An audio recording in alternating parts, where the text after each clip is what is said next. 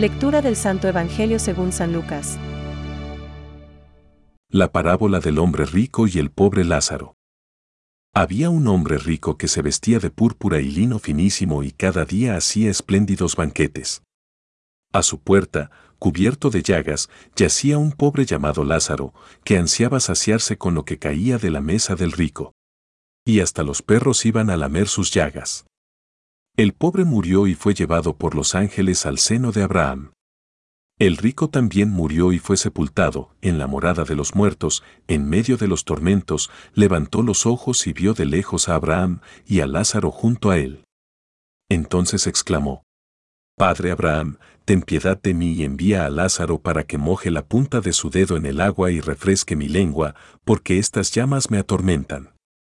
Hijo mío, respondió Abraham, recuerda que has recibido tus bienes en vida y Lázaro, en cambio, recibió males. Ahora él encuentra aquí su consuelo, y tú, el tormento. Además, entre ustedes y nosotros se abre un gran abismo. De manera que los que quieren pasar de aquí hasta allí no pueden hacerlo, y tampoco se puede pasar de allí hasta aquí. El rico contestó. Te ruego entonces, Padre, que envíes a Lázaro a la casa de mi Padre, porque tengo cinco hermanos. Que él los prevenga, no sea que ellos también caigan en este lugar de tormento. Abraham respondió, Tienen a Moisés y a los profetas. Que los escuchen. No, padre Abraham, insistió el rico. Pero si alguno de los muertos va a verlos, se arrepentirán.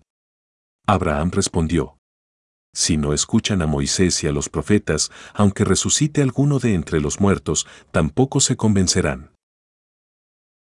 Es palabra de Dios. Te alabamos Señor. Reflexión. Hijo, recuerda que recibiste tus bienes durante tu vida y Lázaro, al contrario, sus males. Hoy, Jesús nos encara con la injusticia social que nace de las desigualdades entre ricos y pobres. Como si se tratara de una de las imágenes angustiosas que estamos acostumbrados a ver en la televisión, el relato de Lázaro nos conmueve, consigue el efecto sensacionalista para mover los sentimientos. Hasta los perros venían y le lamían las llagas. Lucas 16:21. La diferencia está clara. El rico llevaba vestidos de púrpura. El pobre tenía por vestido las llagas.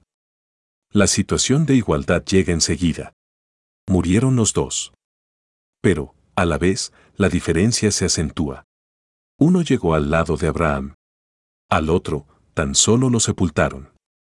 Si no hubiésemos escuchado nunca esta historia y si aplicásemos los valores de nuestra sociedad, podríamos concluir que quien se ganó el premio debió ser el rico y el abandonado en el sepulcro, el pobre. Está claro, lógicamente. La sentencia nos llega en boca de Abraham, el padre en la fe, y nos aclara el desenlace.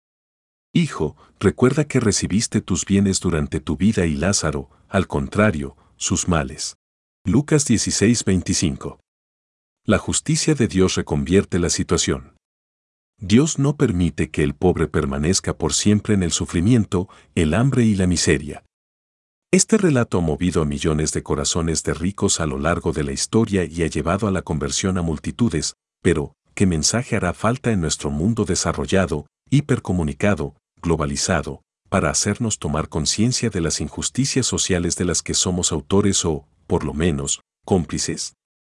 Todos los que escuchaban el mensaje de Jesús tenían como deseo descansar en el seno de Abraham, pero ¿cuánta gente en nuestro mundo ya tendrá suficiente con ser sepultados cuando hayan muerto, sin querer recibir el consuelo del Padre del Cielo? La auténtica riqueza es llegar a ver a Dios, y lo que hace falta es lo que afirmaba San Agustín.